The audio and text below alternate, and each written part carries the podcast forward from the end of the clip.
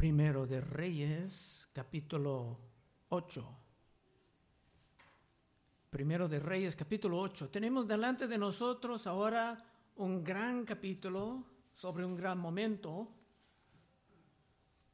No pienso en tratar de cumplir todo el capítulo, ni en un mensaje, ni en dos, sino lentamente lo tomaremos en tres partes. Es muy rico y es sobre un momento espléndido de la historia del pueblo de Dios. El templo ha sido cumplido, como hemos visto en los capítulos anteriores, pero ahora será dedicado con mucha oración y con muchas celebraciones. Se van a celebrar en grande, porque es obvio que Dios estaba con ellos.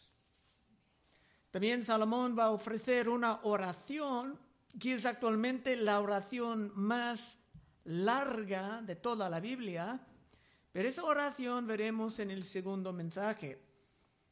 Y si recuerdes, dije que era claro para mí que Salomón aún estaba caminando con Dios en esa etapa de su vida, y esto estará muy evidente en el capítulo de hoy, versículo 1. Entonces Salomón reunió ante sí en Jerusalén a los ancianos de Israel, a todos los jefes de las tribus y a los principales de las familias de los hijos de Israel para traer el arca del pacto de Jehová de la ciudad de David, la cual es Sión.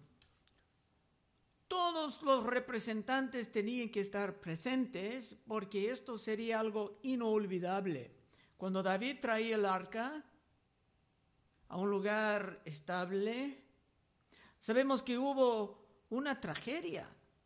Cuando Usa, un hombre, intentaba ayudar el arca que parecía como que iba a caer. Vamos a visitar esto brevemente antes de mirar lo que pasa con Salomón. Segundo de Samuel 6.3, pusieron el arca de Dios sobre un carro nuevo esto era en el tiempo de David. La Biblia no dice nada de poner el arca sobre un carro.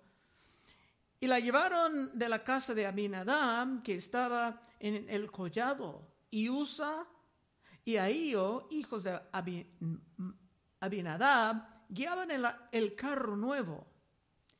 Y cuando le llevaban de la casa de Abinadab, que estaba en el collado, con el arca de Dios, Ahí iba delante del arca y David y toda la casa de Israel danzaban delante de Jehová con toda clase de instrumentos de madera, de haya, con arpas, salterios, panderos, flautas y címbalos. También era un momento muy alegre. Cuando llegaron a la era de Nacón, Usa extendió su mano al arca de Dios y la sostuvo porque los bueyes tropezaban y el furor de Jehová se encendió contra Uza y lo hirió ahí Dios por aquella temeridad y cayó ahí muerto junto al arca de Dios. Y se entristeció David por haber herido Jehová a Uza. Y fue llamado aquel lugar Pérez Usa hasta hoy. Y temiendo David a Jehová aquel día dijo, ¿cómo ha de venir a mí el arca de Jehová? Era peligroso mover estas cosas. Si uno no estaba pensando en los preceptos de Dios.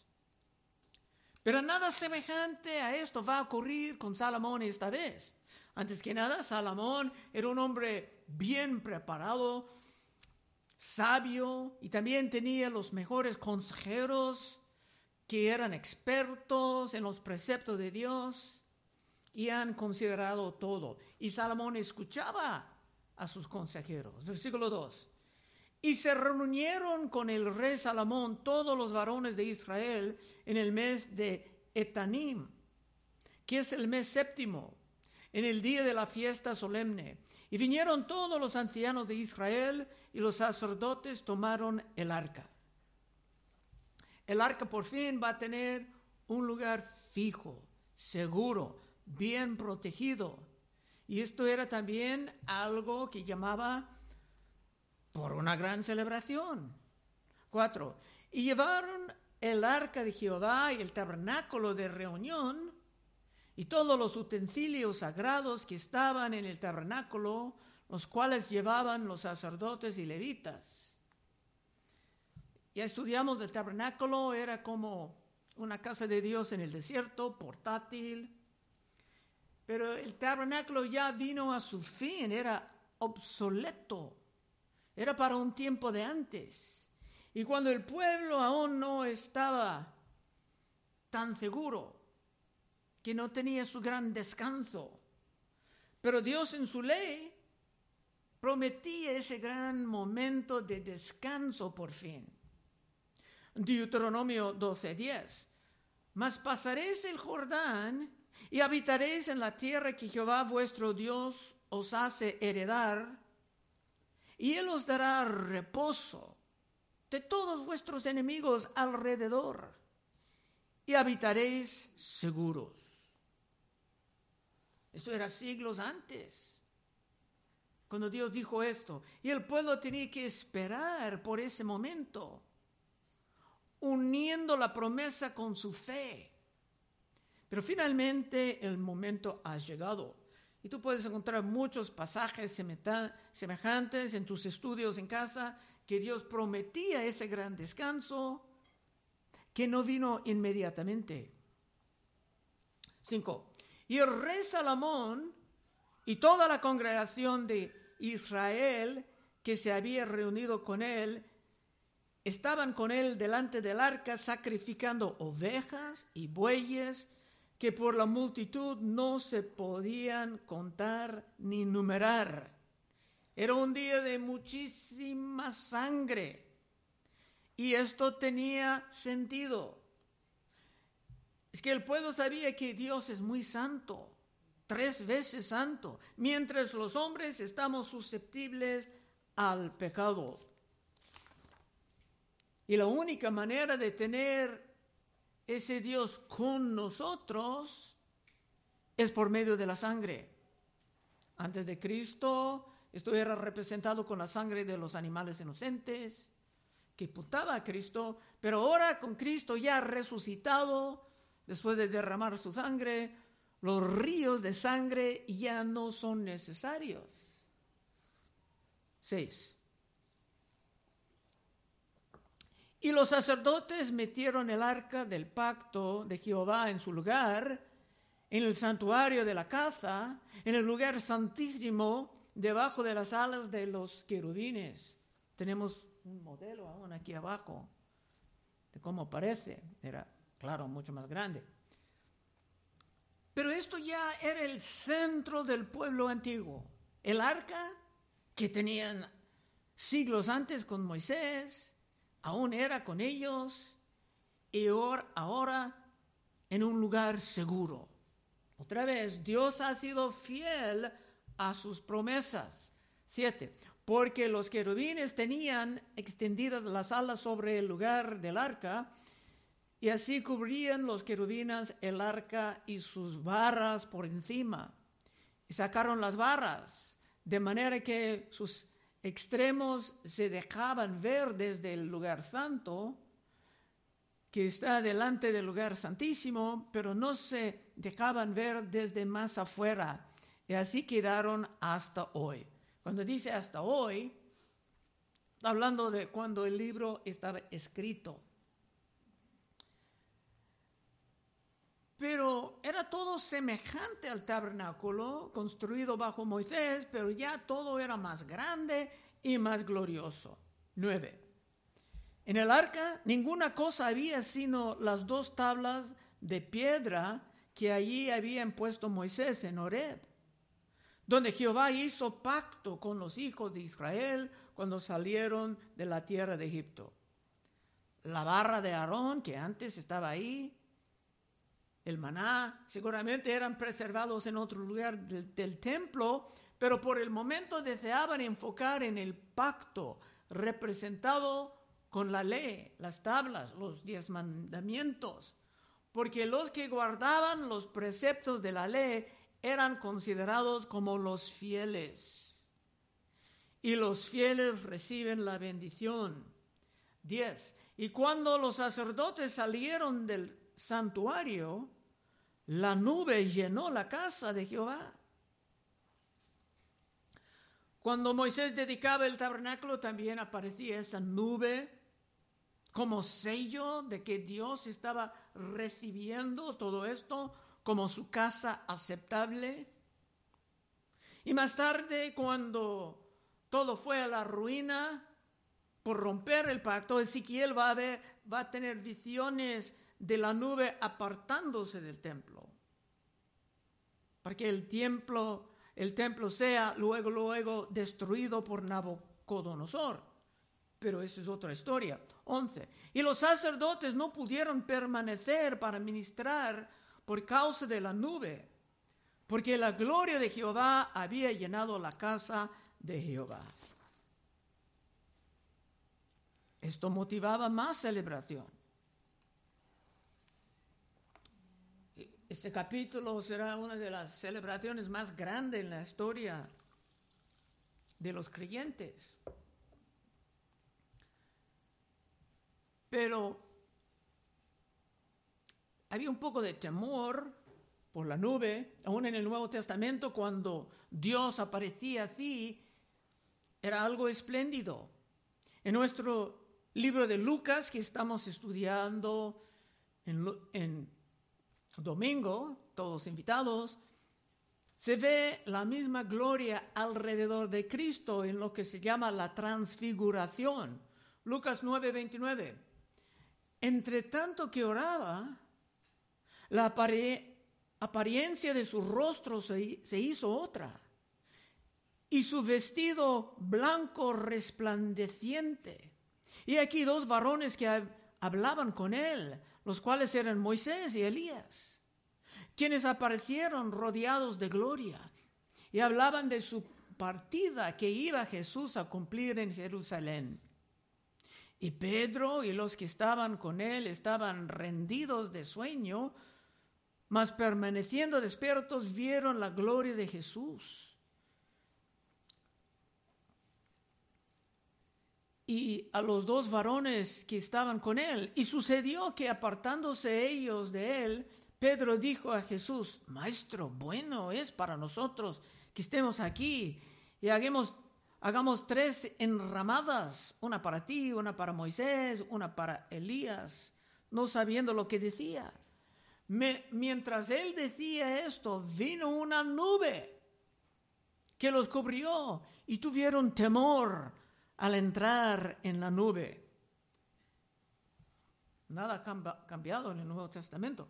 Regresando al texto de hoy, Salomón va a calmar todos ya con un poco de contexto y explicación. 12. Entonces dijo Salomón, Jehová ha dicho que él habitaría en la oscuridad. Yo he edificado casa por morada para ti, sitio en que tú habites para siempre. Salomón estaba hablando al pueblo y a Dios al mismo tiempo. Pero ¿por qué habla de oscuridad? Sabemos que Dios es luz. Es que Dios tenía que esconderse en la nube porque su presencia sería demasiada para el hombre pecador ni los sacerdotes devotados a las cosas sagradas pudieron observar esa presencia. 14. Y volviendo el rey, su rostro bendijo a toda la congregación de Israel y toda la congregación de Israel estaba de pie. Lo que veremos de Salomón no será el comportamiento de uno que estaba lejos de Dios. Al contrario, era un rey que estaba completamente entregado a Dios por esa etapa de su vida. Y en realidad sí tenía toda la autoridad para bendecir al pueblo. 15.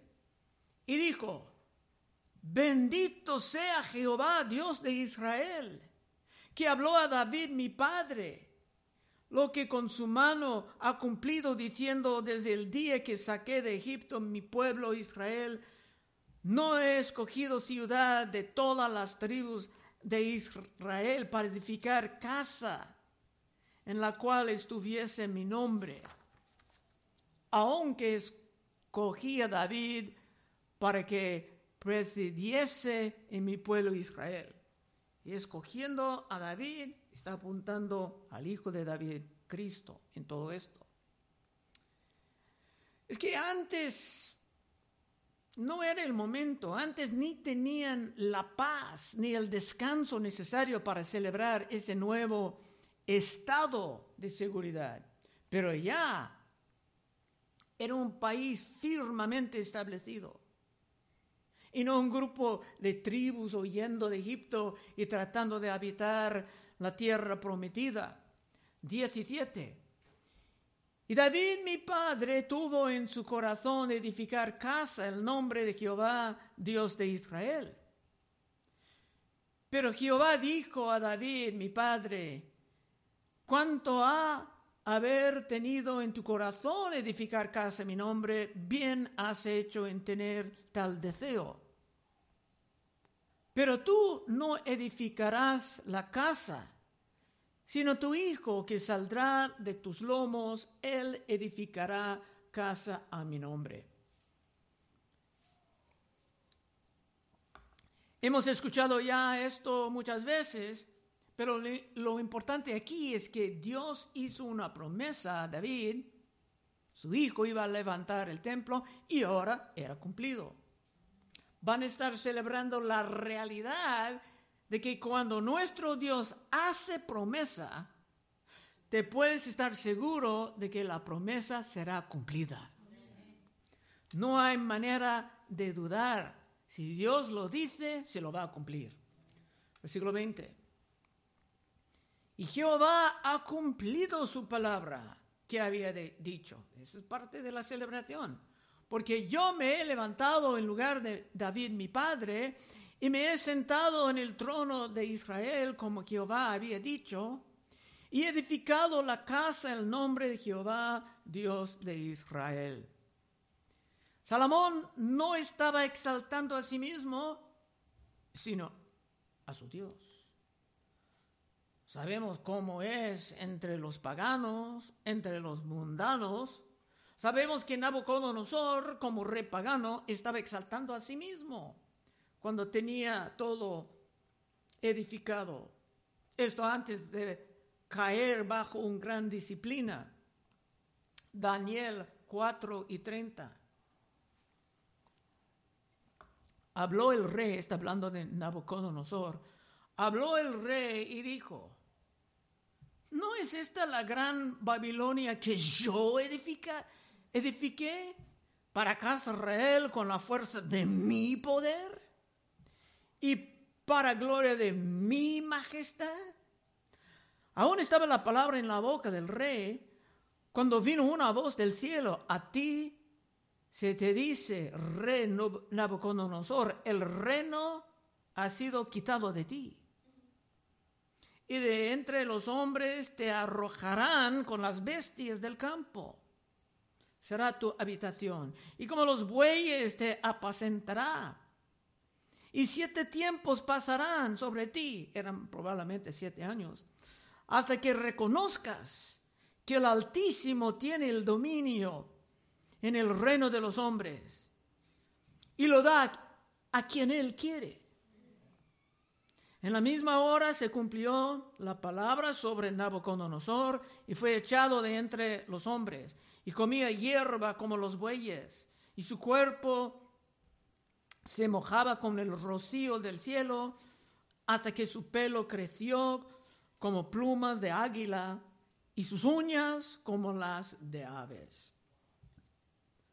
Así son los reyes paganos, exaltándose a ellos mismos para estar abatidos.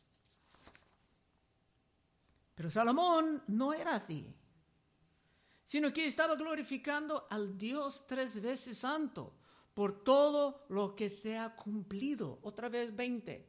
Estamos casi al fin del capítulo.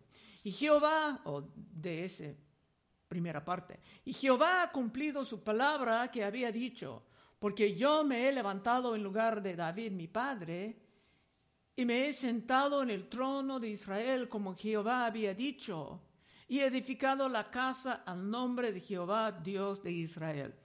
En fin, creo que es claro que en esa etapa de su vida Salomón aún estaba caminando con el Señor. Ahora, la última parte para hoy, 21.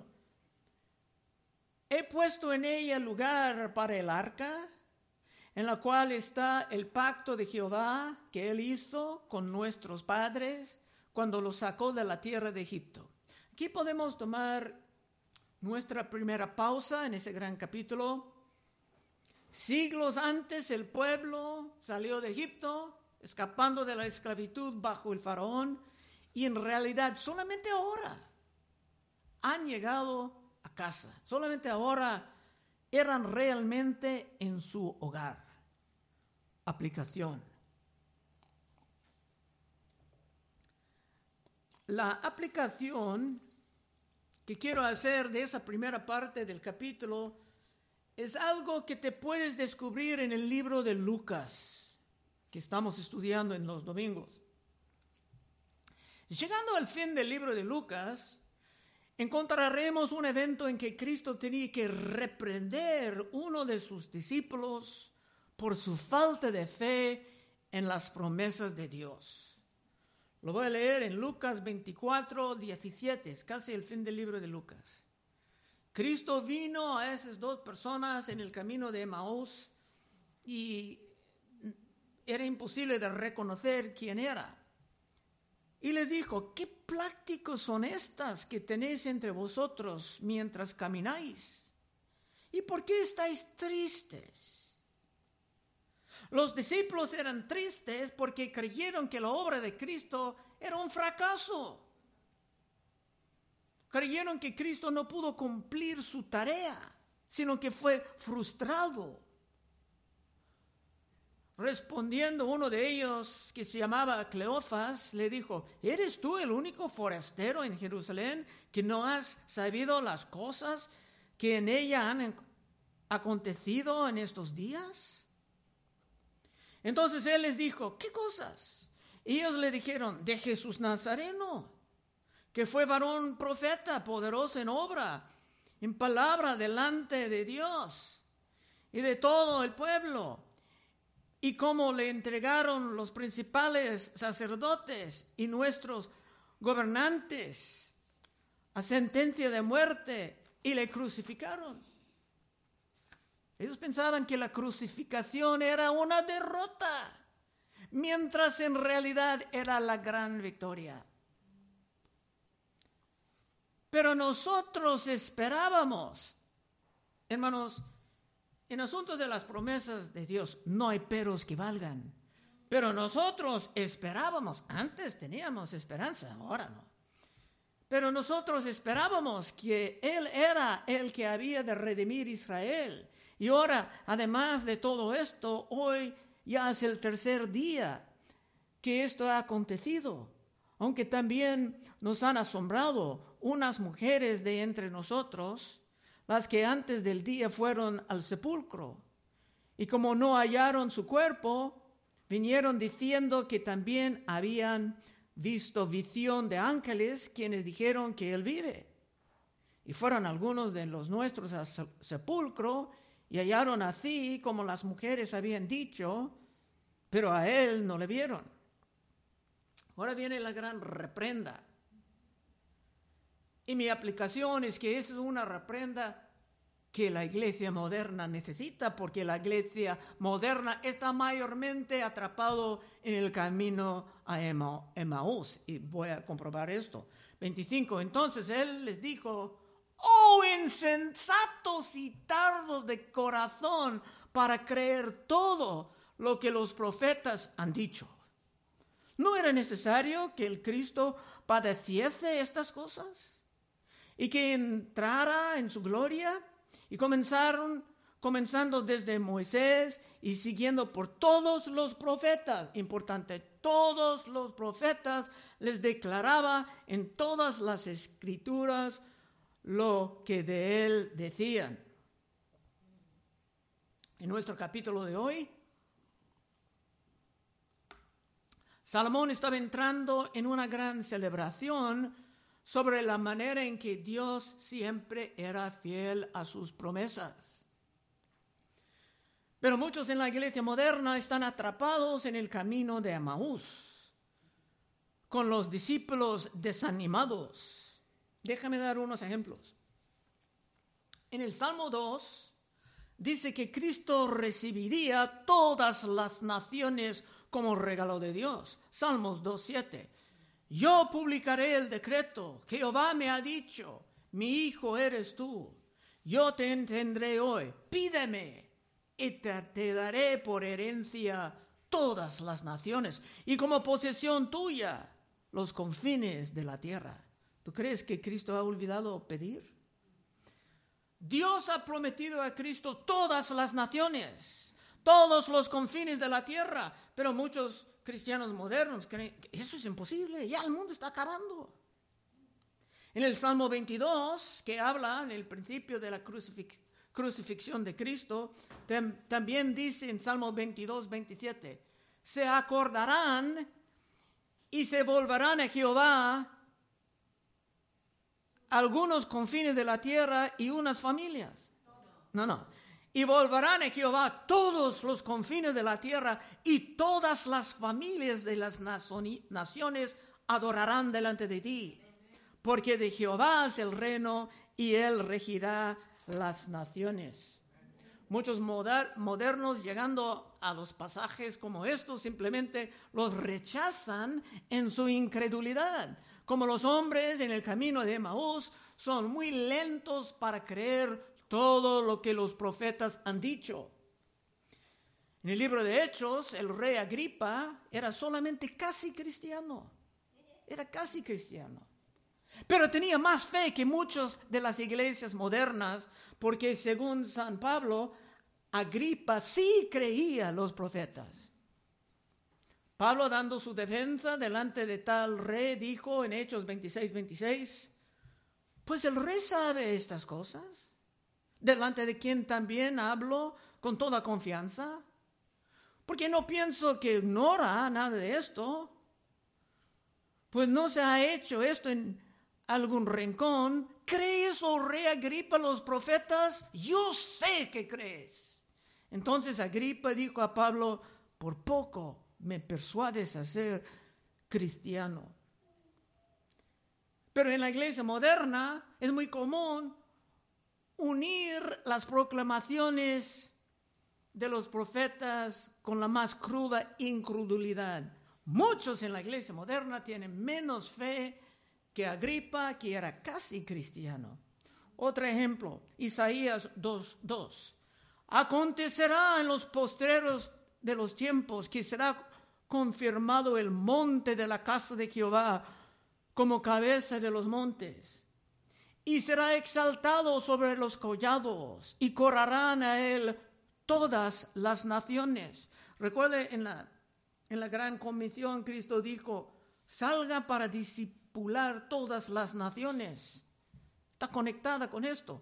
Y será exaltado sobre los collados y correrán a él todas las naciones.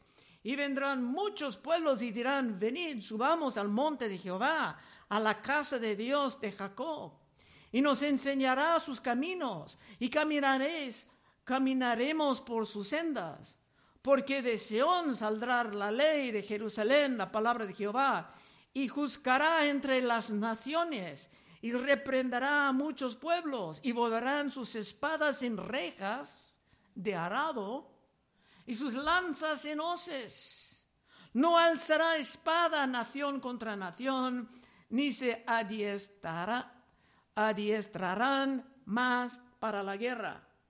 Muchos modernos van a responder, imposible.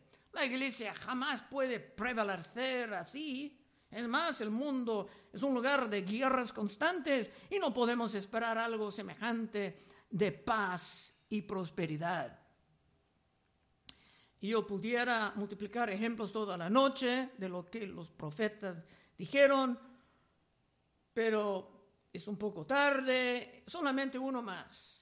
Habacuc 2.14, porque esto está en todas las profetas. Habacuc 2.14, porque la tierra será llena del conocimiento de la gloria de Jehová, como las aguas cubren el mar. Hermano, si tú vas al mar, ¿qué vas a ver? ¿Unas gotitas aquí, otras gotitas allá? No, todos lados. Dios dijo, Abraham, tus descendientes será como las estrellas del cielo. Y estamos descubriendo más y más estrellas. ¿Quién están los descendientes de Jehová? Nosotros. Entonces, hermanos, apenas estamos empezando. Y si tú quieres vivir en la fe, que sí cree todo lo que los profetas han anunciado, para celebrar como Salomón en este gran capítulo, puedes pasar al frente en unos momentos y oraremos contigo. Vamos a orar. Oh Padre, te damos gracias por ese gran capítulo, Señor. Solamente estamos empezando, pero uno de los capítulos más ricos de tu palabra. Ayúdanos, Señor, a seguir fielmente estudiando, considerando, meditando en esto. Pedimos en el nombre de Cristo Jesús. Amén.